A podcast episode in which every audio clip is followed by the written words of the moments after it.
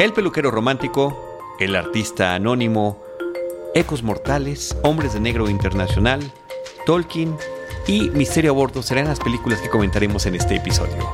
Bienvenidos a Cinemanet. El cine se ve, pero también se escucha.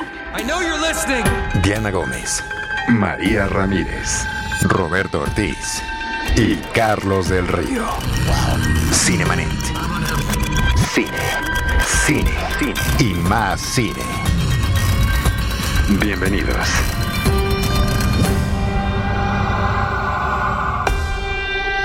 Arroba Cinemanet en Twitter, facebook.com diagonal Cinemanet, Cinemanet1 en Instagram y Cinemanet1 en YouTube son nuestras redes sociales. Yo soy Carlos del Río, les doy la más cordial bienvenida. Lo hago a nombre de Paulina Villavicencio, productora general de este programa, de este proyecto. También de nuestro productor Uriel Valdés, que todavía no se ha incorporado con nosotros, eh, pero le seguimos mandando saludos. Ya está bastante mejor. Eh, recuperándose en casa, así que lo mejor para nuestro querido Uriel Valdés. Y también de parte de todo el equipo Cinemanet, Roberto Ortiz, Diana Gómez, María Ramírez y hoy conmigo eh, una vez más en la mesa de trabajo eh, Rosalina Piñera. ¿Cómo estás, Rosalina? Encantada de estar nuevamente aquí en Cinemanet. Ya hay muchos estrenos de los cuales platicar. Estamos tratando Sí. de ponernos de acuerdo. Es casi inabarcable la De cartelera. ponernos de acuerdo y de ponernos al día, porque también algunas cosas ya, ya llevan un- al menos un par de semanas en cartera, pero no queremos que pasen desapercibidas. Así que gracias, Rosalina, y darle de nueva cuenta eh, la bienvenida a los micrófonos de Cinemanet a Jaime Rosales. ¿Cómo estás, Jaime? Hola, ¿qué tal Charlie? Nervioso como siempre, la verdad, siempre me pongo nervioso, no sé qué decir y termino siempre diciendo puras babosadas. No, y a la hora de la hora sí sabes qué decir y lo haces muy bien. Y además, eh, reiterar nuestro agradecimiento con Jaime Rosales, que eh, lo catalogo yo como patrocinador, benefactor, por supuesto, amigo de Cinemanet, Gracias. escucha de Cinemanet. Eh, que ahorita en unos momentos complicados que estamos viviendo nos está recibiendo en las instalaciones de RH Media para poder grabar nuestro podcast. Así que muchas gracias Son por este apoyo solidario. Bienvenidos, bienvenidos. Me da muchísimo gusto que puedan estar aquí conmigo, que puedan estar aquí en RH Media, que podamos grabar y que podamos continuar este gran proyecto que se llama Cinemanet. Saludos a todo el equipo, todos los que no están y, y a los que sí están. por- muchísimas gracias por estar aquí en esta oficina. No, pues muchas gracias y también reitero, lo he dicho muchas veces y, y en redes también lo mencionamos, nos ayudaste en la grabación del episodio 1000, en la edición, que fue además un monstruo, fue un rompecabezas precioso, ¿no? Divino, Rosalina, sí, de claro, toda la gente que estuvo por allá y que tú lograste armar para la edición en video, por otra parte, este Enrique Gil para la edición en audio y quedaron dos, dos piezas que cada una por su parte, aunque tienen el mismo contenido, tienen su propia personalidad. Muchas gracias. Muchas gracias.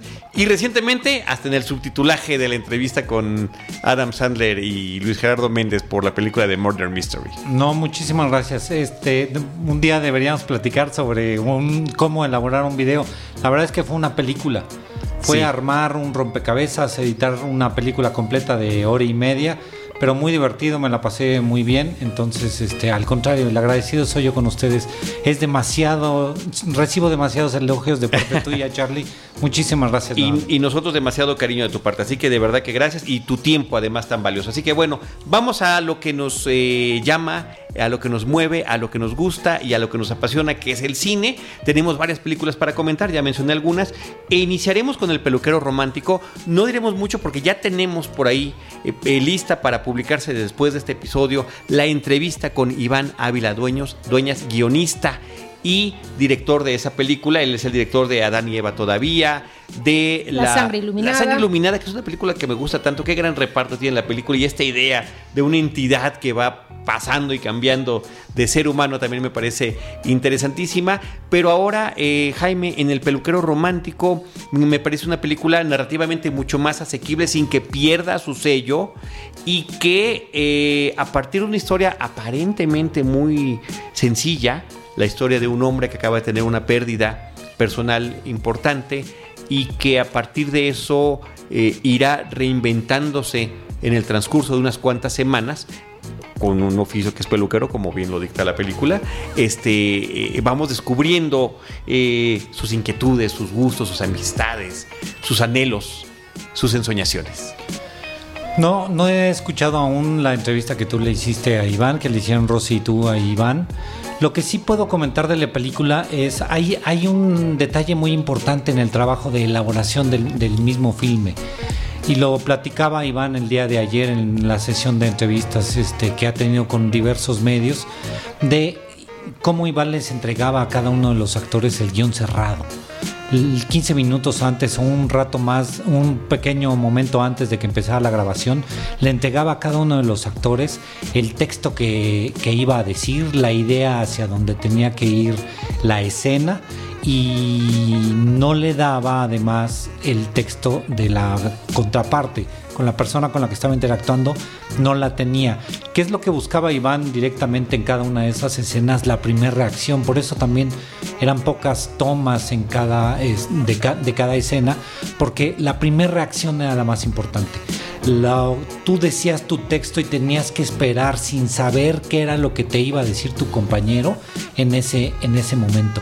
Y logras de repente unas actuaciones y unas y unas, es más, unas gesticulaciones increíbles dentro de la película porque son como si realmente lo estuvieras viviendo. Espontáneas. Es mucho, muy espontáneas, va más allá de la actuación. Creo que este trabajo con los actores de Iván, independientemente del guion, la sencillez por momentos, aunque tiene este, detalles increíblemente profundos, es un guion que del, del peluquero que te lleva hasta Brasil, ¿no?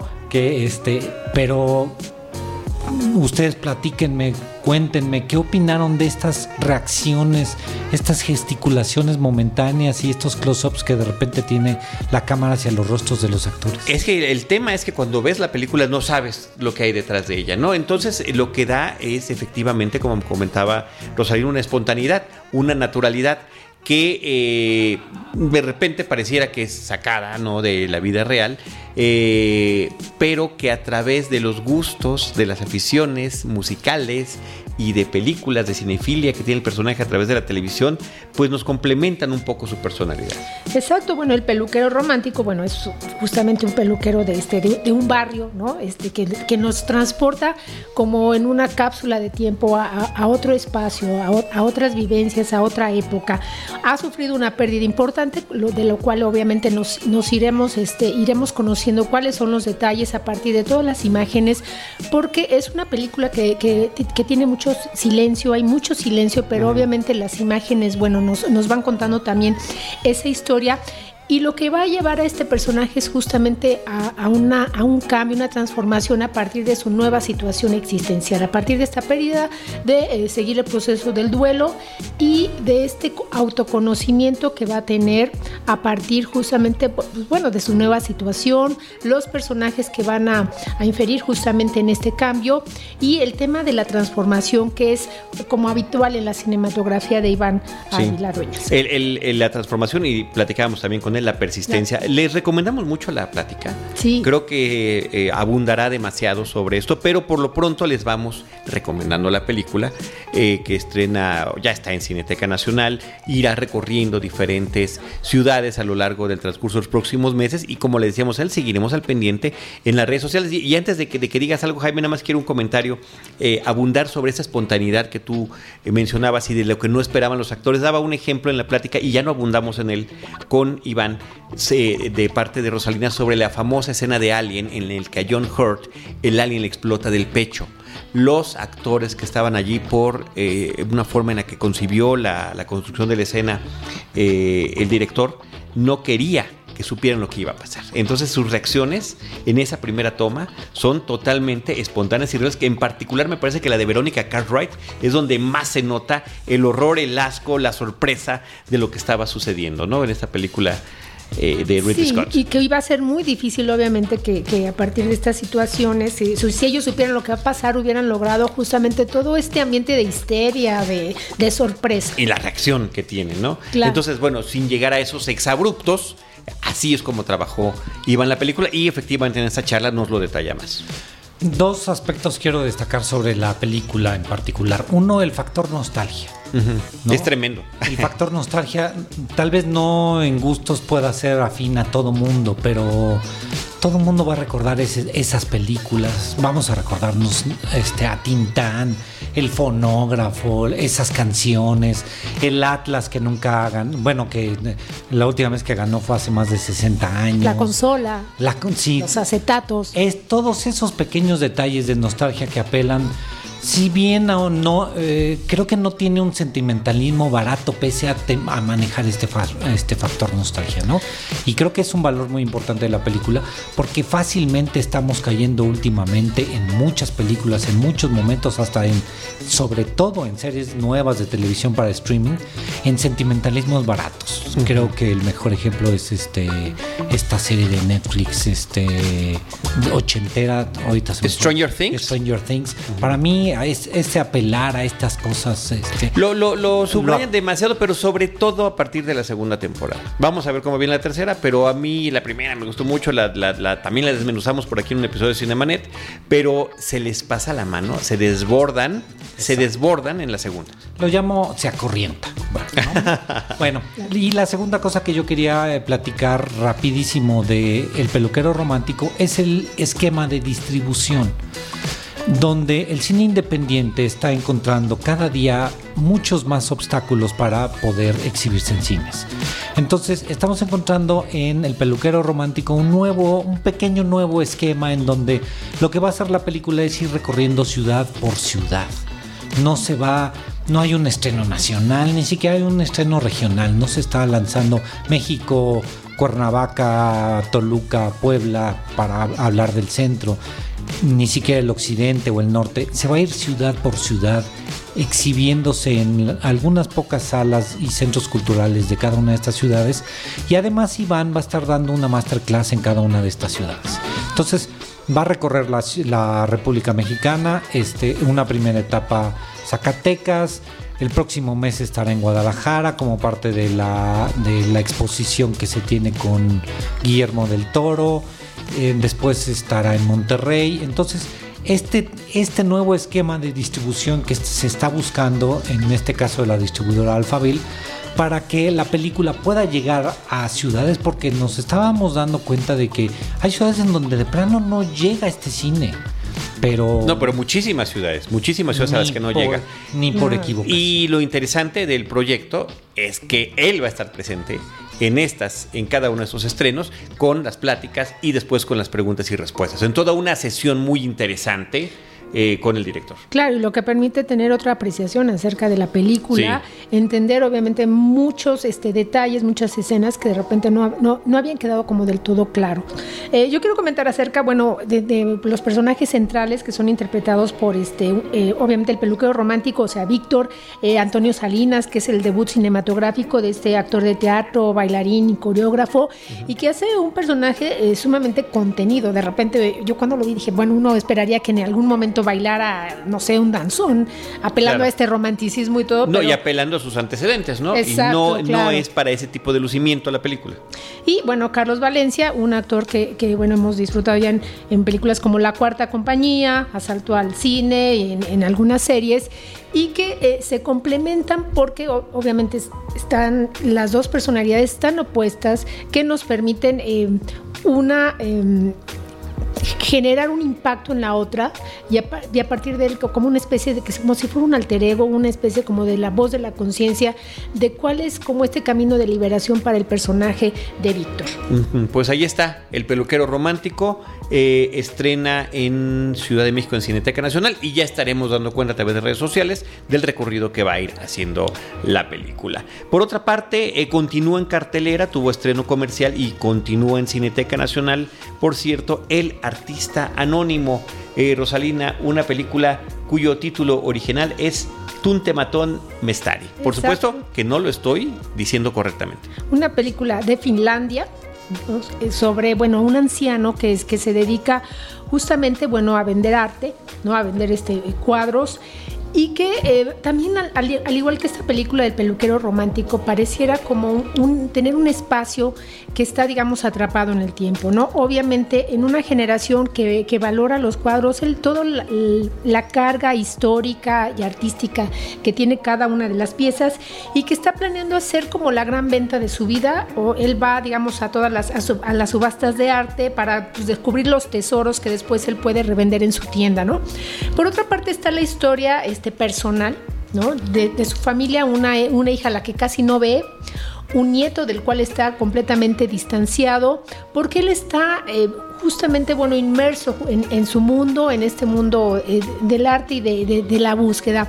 Lo maravilloso de esta película es que a partir de, un cuadro vamos a, adentrarnos en una historia como de suspenso, a partir de buscando pistas, porque hay un cuadro que no, es, que está, eh, no está firmado, e, es anónimo, y a partir de él, obviamente, él empieza a descubrir que puede ser un, muy valioso y entonces se une con, con, este nieto para encontrar justamente el origen ¿no? Y, y, poder este, eh, comprar este valioso cuadro. Yo creo que esta película es entrañable en muchos sentidos porque a, partir no solo de que hay una valoración sobre el arte pictórico, hay también una valoración sobre las relaciones humanas, ¿no? De qué manera él se vincula con la, con la hija y con el nieto esta vinculación con el nieto muy particular, porque además se vuelven cómplices los dos.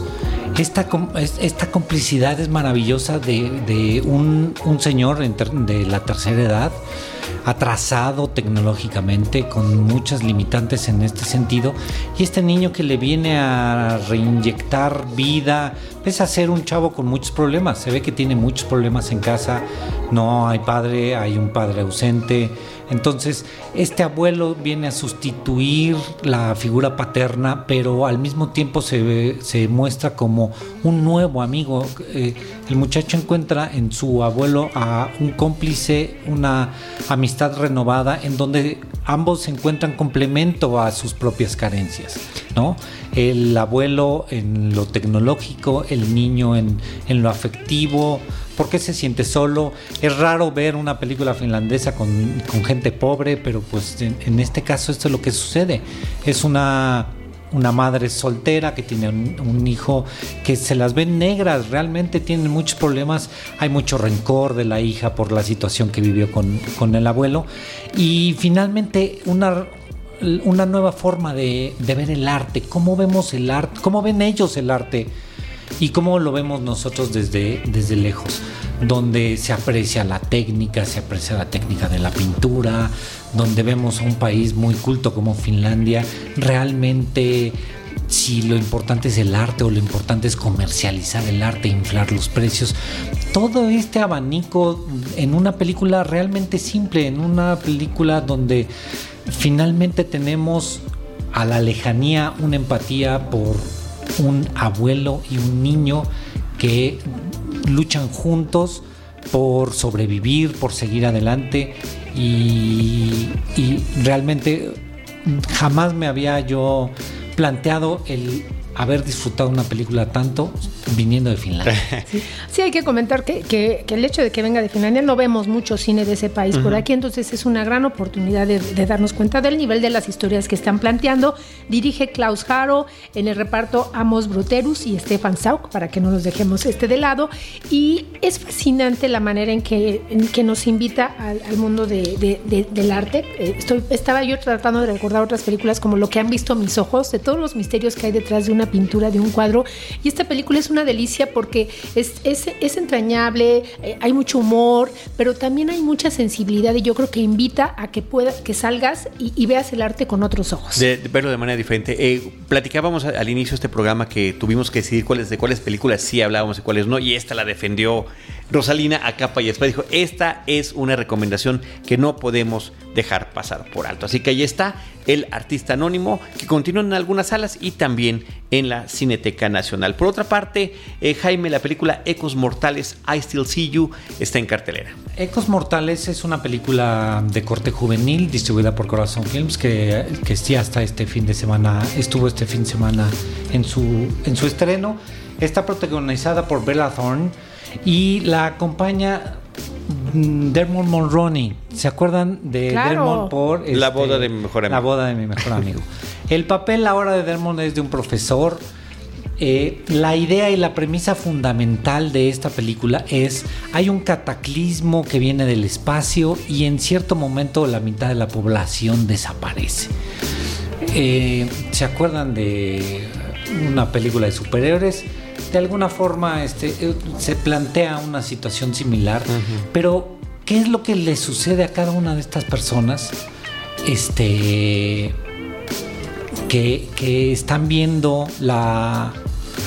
que están viviendo la pérdida de todos ellos, pero la viven de otra manera, porque los están viendo a todas estas personas que ya no están, los están viendo. Entonces, ¿cómo vemos a estas personas que ya se fueron, que se mantienen en un ciclo permanente, que no trascienden, que no pasan de este plano existencial? Y por lo tanto, este, todo el tiempo vemos estos remanentes. Los, los, que se fueron son unos remanentes, son fantasmas de muertos que se van transformando en parte de una vida cotidiana porque estamos desayunando con ellos. Y qué es lo que provocó esto, la situación. No quiero decir que sea una película de terror porque no lo es. Es una película, te digo, de corte juvenil en donde buscamos que es eh, vivir en el día a día de estos remanentes. Que pareciera que tener, tener más reflexiones de lo que uno pensaría. Exacto, mucho más profunda. Dermot Morroni tiene un papel, te digo, como de es, es un profesor. Este, esta chica está, tiene la pérdida de su padre, vive con, su madre. Entonces, ¿cómo se va desarrollando la, esta interacción con estos remanentes que vamos teniendo poco a poco? Es una película, le, repito, de corte juvenil que creo que vale la pena para cierto, para cierto público este fin de semana. Oye, hablando del corte juvenil, el que tuvo su, su arranque eh, no todas las carreras empiezan con la edad de las personas, pues, o sea, hay quienes empiezan de niños, de jóvenes, hay quienes inclusive empiezan de adultos. Pero eh, efectivamente Dermot Mulroney sí estuvo junto con una camada de artistas que se trataron de promover en finales, mediados de los años 80. Y me recuerda la película, una de las películas que hizo que era eh, John Guns o Jóvenes Pistoleros, me parece que era el título en, en español, donde además estaba Emilio Esteves, Kiefer Sutherland, Lou Diamond Phillips, ¿no? que había hecho la película de La Bamba. De La Bamba. Iba yo a decir mambo. De La Bamba. Este, Charlie Sheen, hermano de Emilio, y Dermot Mulroney, ¿no? Eran estos... Eh, Balance también. Ya, bueno, pero ya de los veteranos, ¿no? O de los, de los adultos contemporáneos de ese momento como Terrence Stamp, que ya ahorita es todo un veterano. ¿no? Pero, y que también tiene una enorme y fructífera trayectoria fílmica, ¿no? Entonces, bueno, qué, qué, qué chistoso, ¿no? Que hay carreras que se impulsan porque a todos ellos se les impulsó con todo y no todas esas carreras terminaron en la fama que se hubiese esperado, no eran las promesas del momento. Eran las promesas y creo que el único que ha trascendido sobre todo este, actualmente es Kiefer Sutherland. Y, ya también, digo, porque ha sobrevivido gracias a la televisión a las series televisivas. Ah, está en series, pero Emilio Esteves está completamente perdido. De repente se nos desapareció. Sí, Charlie, Sheen, este, pues bueno, actor cómico de Two and a Half Men, este, lleno de escándalos y lleno de escándalos, son hermanos. Son hijos De, de, Martin Sheen. De Martin Sheen. Que, Apocalipsis ahora. claro. ¿no? telepateamos ya. Claro, y de muchas otras películas, también, también de series de televisión, tuvo una de... ¿Era de West Wing, una del presidente? Sí, exacto. que tiene un eh, gran discurso, eh, ¿no? A partir como de... Muchos, muchos. Muchos buenos. Hay, muchos discursos muy buenos ahí. En esa serie, claro. sexualidad, de... Tolerancia. Tolerancia, todo este tipo de cosas dentro de la serie de West Wing. Y Zona Muerta esa película donde tiene un personaje político importantísimo, una, una película basada en una historia de Stephen King que me fascina este, habría que redescubrirlo allí. Con Christopher Walken, también en un sensacional papel. que después de obviamente de, permanecer varios años en coma, despierta con el poder de, ver el futuro, ¿no? Y poder cambiarlo. De ver una posible futuro. Una, un posible futuro y, tener, tenerla. Sí, no, gran, gran película, gran película. Bueno, pues ahí está esta recomendación de Jaime de, la, de eh, Ecos Mortales. Eh, I Still See You es el título original. Y de ahí nos vamos a Hombres de Negro, la cuarta película de la franquicia, franquicia que arrancara a finales del siglo pasado de una manera muy divertida, basada en un cómic que no tuvo un gran eco, era un cómic más bien independiente que después fue adquirido por una empresa más, una empresa mediana que después fue adquirido por una empresa más grande, pero que finalmente eh, trascendió en, unas cuantas series nada más y que jugaba con esta idea de los hombres del gobierno que efectivamente vestidos de traje llegaban cuando sucedía algo extraño, no se identificaban plenamente y estaban ahí como para borrar la evidencia de lo que hubiera pasado. Una especie como de leyenda, ¿no? De, leyenda como... De este, leyenda urbana. De leyenda urbana acerca de que, bueno, cuando había una eh, presencia extraterrestre aparecen unos hombres de negro muy sospechosos que, sabían toda la información y que, bueno, aquí se transforma justamente pues en una comedia. En una comedia. Eh, ¿Pero presencia extraterrestre o paranormal? O paranormal. No podía ser de ese. Sí, comedias muy divertidas, ¿no? Las primeras películas. Claro. Ahora, después de, tantos años, este regreso a, volver a la franquicia, ya además sin Tommy Lee Jones y sin Will Smith, donde uno dije en algún momento van a tener un cameo. Mm, mm, mm, no aparecen y donde la película trata de sostenerse eh, a través de este carisma en pantalla que ya habíamos visto entre Chris Hemsworth y Tessa Thompson. En Thor. En, Thor Ragnarok y después en donde Thanos destruye a la mitad de los seres vivientes. Avengers. en Avengers Endgame, ¿no? Donde, donde vuelven a compartir. Y ahora lo hacen en una nueva película con una intención de que efectivamente ellos dos puedan hacer, si les funciona, otro tipo de, historias distintas y que sigan trabajando juntos. A mí me parece interesante que eso pudiera pasar. Eh, no sé a ti qué te pareció la película, Rosalina.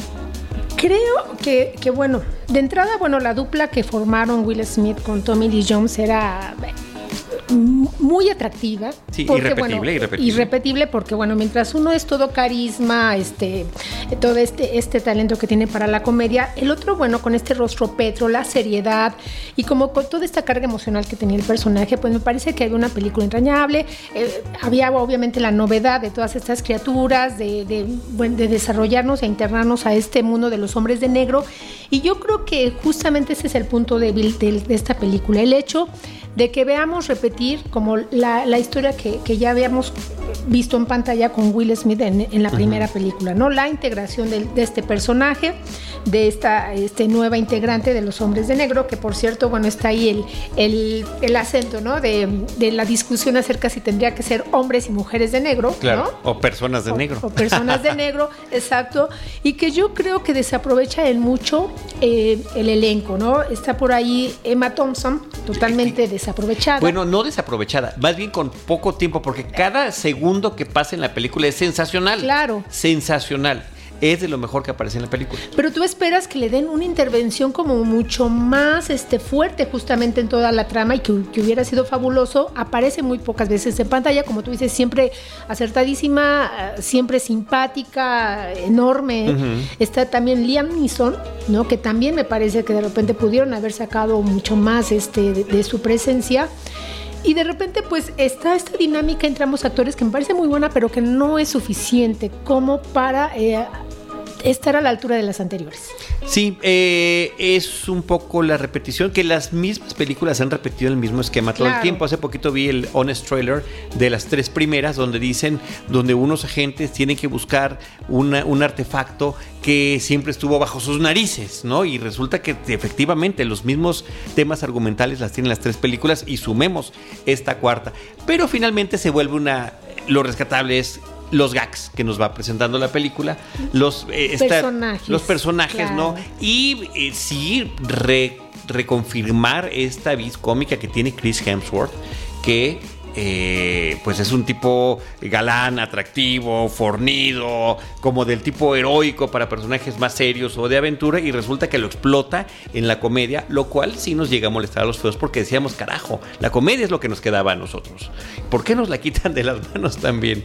Entonces, eh, pero le funciona muy bien, le funciona muy bien y eh, incorporar, como mencionas, un poco sobre subrayado, porque es lo que han hecho muchas películas últimamente, que el, elemento del empoderamiento femenino, la presencia y protagonismo de los personajes femeninos, como que se subraya tal vez de más. Sí, cuando debería de ser una equidad que no nos debería de preocupar ni distinguir. Claro, porque entonces eh, se vuelve como tan obvia, ¿no?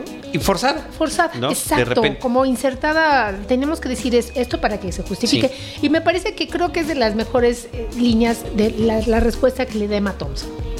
El personaje de Matt Thompson. De, ah, pues, no. Y bueno, ya lo verán en Exacto, esta no pantalla, no, no hay que decirlo, pero me parece así como que resuelve en, en una línea eh, perfectamente eh, justamente esta, esta alusión. Ahora, a mí me parece muy divertido el personaje que hace Kumail Nanjiani, que nada más aparece su voz como el personaje de Pony, un... un Un diminuto. un diminuto, como un peón, ¿no? Un pequeño peón, un pequeño extraterrestre que se integra en algún momento de la película y que me parece que también consiguió de los momentos más divertidos que tiene. ¿Tú quieres comentar algo? Sí, Jaime? rápidamente, este, hablaste hace poco, ah, acabas de decir que este, que Tommy Lee Jones y, y Will Smith, una pareja irrepetible.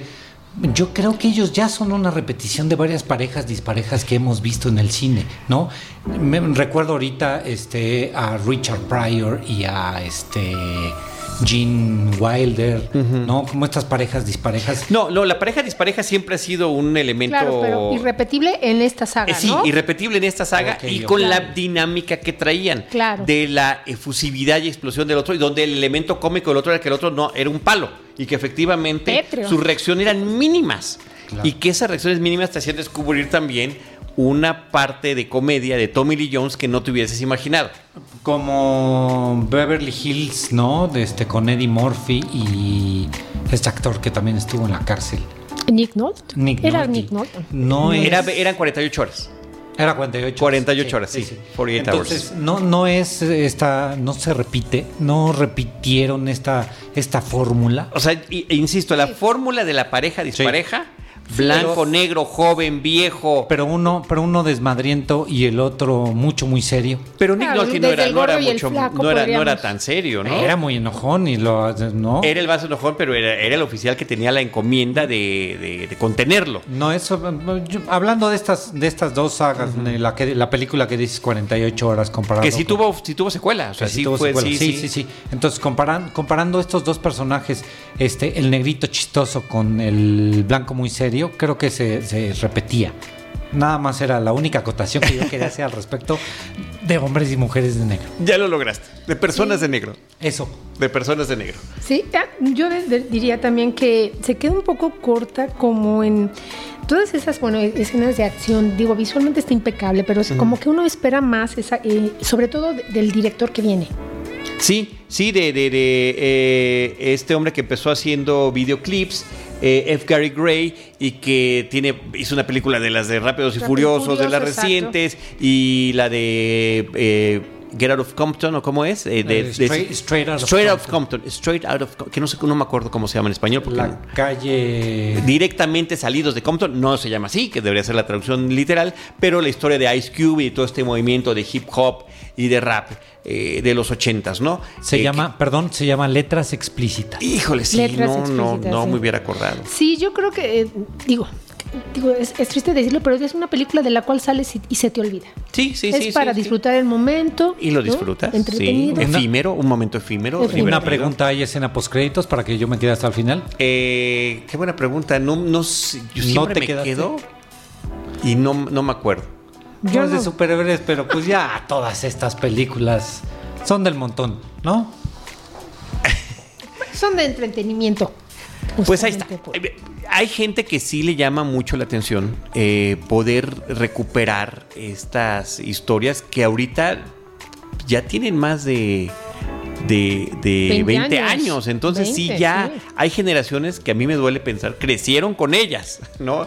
Claro, y yo creo que es esta justamente esta búsqueda como de, de llevar esta historia a, a- a las generaciones jóvenes, pero eh, digo, y de la misma fórmula, ¿no? Sí, y pues se siente más un spin-off que una secuela y además eh, un poquito más retomando el estilo de las películas de James Bond donde la aventura los va llevando a diferentes lugares exóticos, ¿no? Claro. Donde además, además, además, además hay por ahí algún personaje femenino atractivo, ¿no? Lo que sería la chica Bond que tendrá algún twist interesante, como es el caso de Rebecca Ferguson en esta película, que justamente viene a hacer las películas de Misión Imposible. Entonces, como que sí queda insertada en ese esquema bondesco con el que- está coqueteando la película. Y les va a costar trabajo reconocerla de a principio. Sí, claro. De porque- primera vista. Dato cultural, la primera fue en 1997. 97. 22 años. Sí, 20, más de 20. Es todo un- toda una generación Dos que creció con ello. ¡Auch! Muy bien, pues ahí está Hombres de Negro Internacional eh, Men in Black International, el título original. Y de ahí vámonos eh, con un asunto mucho más serio. La película Tolkien, se escribe Tolkien, así hemos dicho siempre, el autor de El Hobbit y de la, las novelas del Señor de los Anillos. me, causa, me causó mucha extrañeza cuando yo vi el primer anuncio de la, de la película, que fue una película distribuida por la 20th Century Fox. Por lo tanto, ya investigando un poco más nos damos cuenta de esta cuestión de los derechos, de porque obviamente está basada en un libro que narra la biografía de Tolkien. Y que así se pronuncia, gracias a la película, nosotros siempre hemos dicho Tolkien, digamos que fonéticamente como se escribe, pero en la película él es muy enfático, el personaje que interpreta, eh, el personaje de la película que es Tolkien, eh, cómo se debe de pronunciar y además es mucho más importante cuando su pasión era la letra y eran los idiomas y era justamente el poder expresarse en distintas lenguas y hacerlo correctamente. Algo de lo que se ha hablado muy poco es que es sudafricano que J.R.R. Tolkien es sudafricano, de ahí es el nombre, la pronunciación medio extraña, porque es, eh, es holandés, hay una ascendencia holandesa y también inglesa. La, la película... Pero crece en la Gran Bretaña. Crece en la Gran Bretaña, es una persona de origen un, bueno, sudafricano, pero que vive en, no, no quiero decir en extrema pobreza, pero donde... Pues es que sí. Bueno, sí, para, para la época. O sea, tiene sí, razón. Y hay un, hay un momento en el que la familia pierde todo y finalmente... Sí, que pierde todo y la familia básicamente se desintegra y entonces él, gracias a un sacerdote católico logra entrar a una de las universidades más importantes de, Inglaterra y desarrollar su pasión por las letras, su pasión por los idiomas, crea varios idiomas en el transcurso. Y, su creación y su, pasión por la fantasía, ¿no? Y por la época medieval. Y entonces como que todos esos elementos que ya con, o sea, nosotros que ya conocemos, las historias que creó, y lo que la película hace es tratar de, de demostrar, de enseñar, demostrar en dónde eh, de dónde sacó cada uno de esos elementos, ¿no? Pero creo que se queda, en ese sentido creo que se queda un poco corta porque lo, vamos viendo poco a poco, pero no profundiza en el tema de exactamente dónde sacas los dragones, solo algunos pequeños destellos. Pero eso está padre que esté sugerido. A mí es una de las cosas que me gustaron, que, mira, esto lo sacó exactamente de aquí, no. La mamá les contaba la luz de una lámpara, historias eh, de personajes fantásticos. Ah, Ahí hay una pista, ¿no? Y de niño le gustaba jugar a los caballeros medievales y con espadas de madera se daban y, jugaban además en un bosque, ¿no? Tal cual. Eh, eh, me parece que eso está interesante. Y además vivió los errores de la, los de la Primera Guerra Mundial desde las trincheras donde pierde amigos entrañables. ¿eh? Y la forma en la que está contada la película en distintos tiempos, digamos que el tiempo presente principal es la Primera Guerra Mundial, cuando él está en las trincheras, y ahí tiene sus evocaciones, sus flashbacks, sus recuerdos a la infancia y también a su juventud y cuando entra a la universidad y su primer amor y el, círculo de amigos con el que eh, a pesar de ciertas diferencias muy grandes socioeconómicas, logra forjar. Y me parece que eso es interesante, que es una película en un tono triste, es un tono, eh, digamos, melancólico. nostálgico, un tanto oscuro, porque hasta en los momentos de día nunca hay una iluminación perfecta eh, y muy bien actuada por este, por este actor Holtz, que es el hombre, es eh, Beastman, ¿no? En las películas de X-Men, que recientemente, ahorita están coexistiendo en cartera dos películas con él, que lo vimos actuar desde niño con, eh, con, con, quién, con Hugh Grant, ¿no? Era eh, About a Boy que no tampoco me acuerdo cómo se llama. Ahorita lo buscamos. Un muchacho cualquiera, ¿no? Algo así, sí, eh, una cosa por el estilo. Él estuvo inclusive en la lista final para interpretar a The Batman. Él fue uno de los dos junto con Robert Pattinson este, para interpretar a, The Batman. Era una muy buena. Nicholas Holt es el nombre. Nicholas Holt. Y que participó en muchísimas series este, británicas. Es un muchacho que tiene que también mucho potencial. mucho potencial, pero no solo potencial, creo que ya ha demostrado muchísimo. y, y, aquí lo corrobora muy bien, ¿eh? En esta última película nominada al Oscar, este, con Emma Stone y eh, ahorita, ahorita me acuerdo del nombre, rapidísimo. La del director griego. Ah, claro, claro, claro. Eh, eh, bueno, esa película y muchas otras que ha hecho, pero tiene un papel mucho menor. Aquí al fin lo vemos en un verdadero protagónico. Y me parece que ese era un reto importante y me parece que sale bastante bien librado. La eh, favorita, perdón este desliz. The favorite. Sale muy bien librado. De todos, de todos. Yo lo que decía, sí me faltó un poco más de contexto, como que de, repente sentía yo estas referencias al Señor de los Anillos demasiado forzadas, circunstanciales, ni siquiera bien dadas en contexto. O sea, sí entiendo perfecto lo de que su mamá de niño le contaba de estas historias de caballeros, pero mm, eh, él ve a su hijo, eventualmente tiene un hijo y lo ve, lo ve chiquito y dice, ah, pues este es un hobbit porque está chiquito. No, nunca lo vi profundizar. Yo sí esperaba que profundizara más sobre esta gran obra de la literatura británica. Pero no sé si ese era el propósito de la película, ¿no? Tal vez, y puede ser que sea un error mío esperar algo que la película no me entrega, y lo critico muchísimas veces. Tú estás criticando una película por lo que no te entregó, por lo que sí te entregó. Que por lo que tú querías que lo fuera. Que yo quería que, me entregara, que me entregara en la película. Me gusta resaltar dos cosas muy importantes de la película. Resaltar el arte. En momentos tan trágicos como la guerra, lo que se resalta es el arte, las, las humanidades, la belleza, de muchas formas, la pintura, la literatura, ¿no? la música, y es este grupo de amigos que conforma él, de lo más importante es el arte. Para nosotros estamos en una universidad británica donde vamos a tratar de trascender como seres humanos a pesar de esta gran tragedia que significa la guerra que nos encontramos en, este, en, 1917. Sí, fue una muy grata sorpresa para mí la película. Yo te digo, yo iba sin expectativas específicas.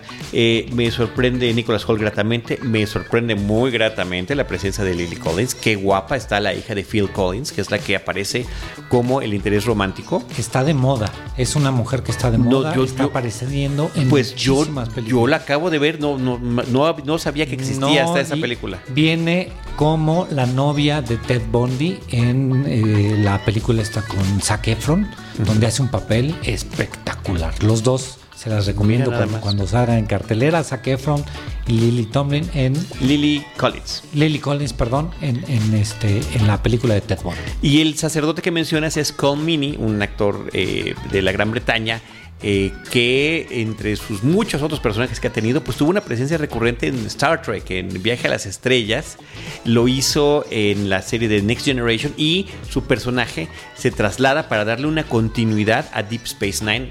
Me parece que es uno de los de los personajes más interesantes que tienen por ahí. Me faltaba mencionar una sola cosa de la película eh, ¿Qué es lo que pasa eh, con, la, literatura clásica de la Gran Bretaña? Que la literatura, que los clásicos, que no tiene clásicos. La Gran Bretaña, si algo sucedió fue que no es, no fue Roma, no fue Grecia, no fue los países nórdicos que tienen esta literatura y esta mística eh, muy ancestral. La Gran Bretaña no lo tenía. Y lo que hizo Tolkien fue crear para la Gran Bretaña esta, esta mitología que no existía. Bueno, sí, mucho, mucho más antigua de, justamente los países escandinavos y demás, pero ellos tienen a su rey Arturo y, todas sus historias fantásticas medievales, ¿no? Es medieval. Es medieval, sí, claro. Pero, pero Tolkien lo que quería era algo mucho más ancestral que no se tenía y que fue lo que él trató de desarrollar y que no viene mencionado en la película.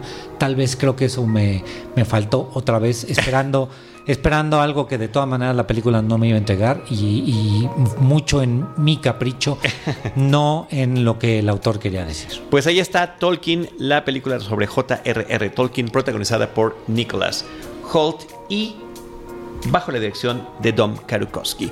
Y eh, finalmente, ¿tú tienes algo más que mencionar? No, no, no, yo estoy maravillada escuchándolos, ¿no? Pero tú tienes que mencionar una película. Sí, ya, ya para, básicamente para despedirnos, Misterio a Bordo es una película que estrenó en Netflix, lo hizo con un éxito rotundo, parece que es la película que más vistas ha tenido en sus primeros tres días de exhibición con unos números así impresionantes. Es una producción original de Netflix, pertenece a este grupo de películas con las que se había comprometido eh, Adam Sandler en, producir con ellos, que tiene unas cosas horrendas Adam Sandler y de repente tiene unas geniales y de repente tiene unas divertidas.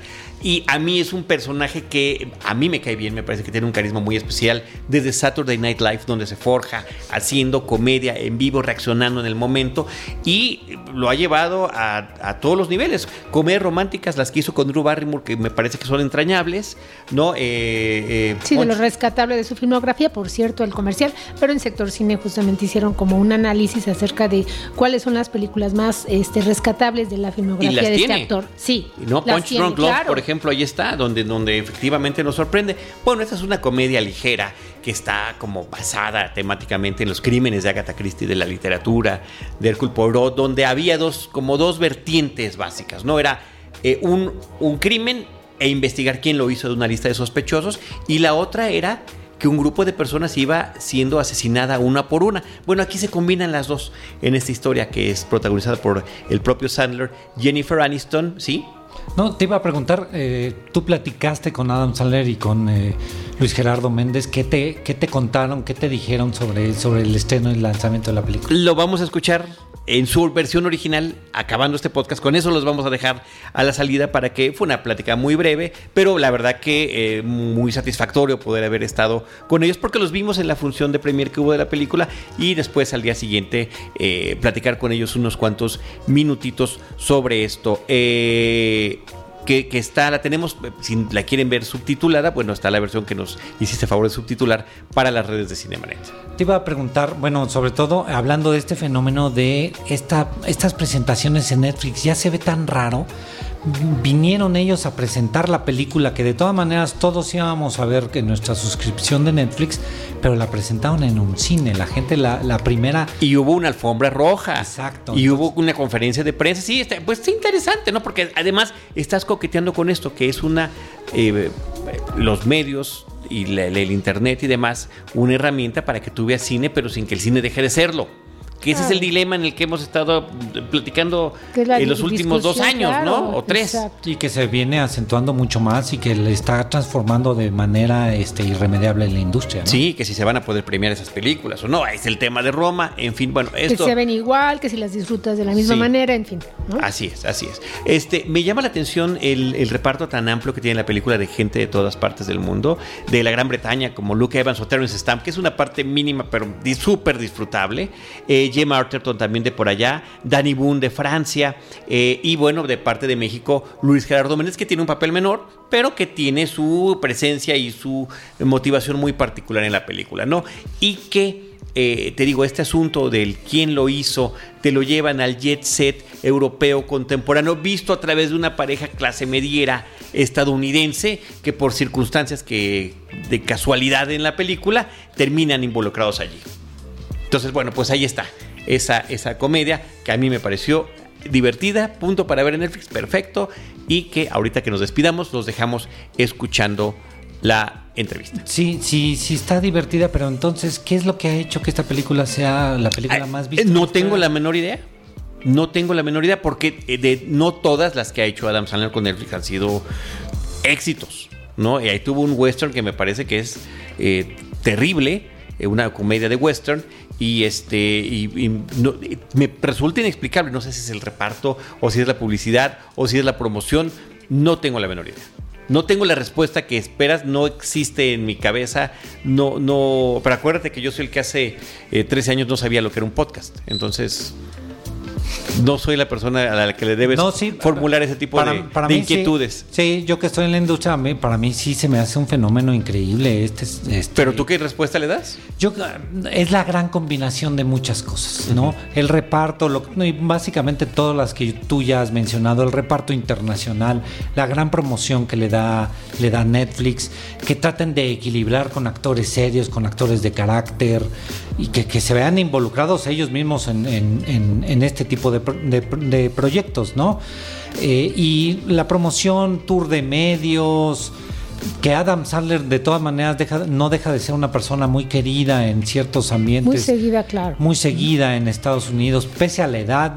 ahora sí ya lo vi inclusive que estuvimos ahí, yo estuve presente en la conferencia de prensa, sí. ya lo vi un ah, ¿Es un cincuentón? Es un, señor cincuentón, ya no es un muchacho como este, no es un millennial que esté llamando a otros millennials.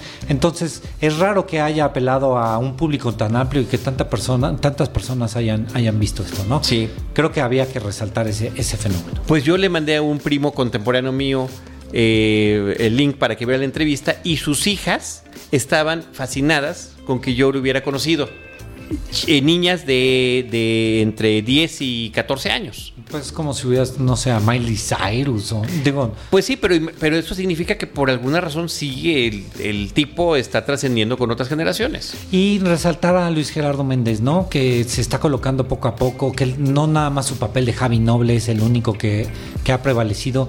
Ha estado tratando de hacer cosas completamente diferentes, de ubicarse en otros, en situaciones también complicadas, ¿no? No es sencillo irse a trabajar a los Estados Unidos y entrar por no quiero decir por la puerta grande porque no está haciendo este el gran papel ni el gran protagónico. No, pero está una película de muy buen presupuesto, filmando en Europa, eh, disfrazándose de corredor de Fórmula 1, filmaron ahí en la Fórmula 1 y estuvo conviviendo con los pilotos, padrísimo, ¿no? Envidiable. Claro, y qué ¿eh? padre. Entonces creo que también resaltar, resaltar eso, ¿no? De Luis Gerardo. Así es. Pues muchas gracias, Rosalina. Muchas gracias a todos, gracias a Cinemanet.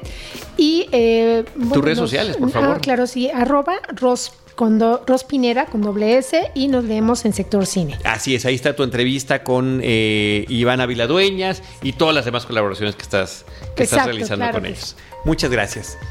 Jaime Rosales. Gracias, Charlie. Yo lo único que quiero es reiterarles este, el agradecimiento de que me hayan invitado el día de hoy. Además, gracias por estar aquí en RH Media. Eh, es un placer tenerlos aquí. Me fascina que estén aquí platicando con, nosotros a estas altas horas de la madrugada. Sí, caray. Pero esta es su casa. Pueden venir a grabar aquí cuando ustedes quieran.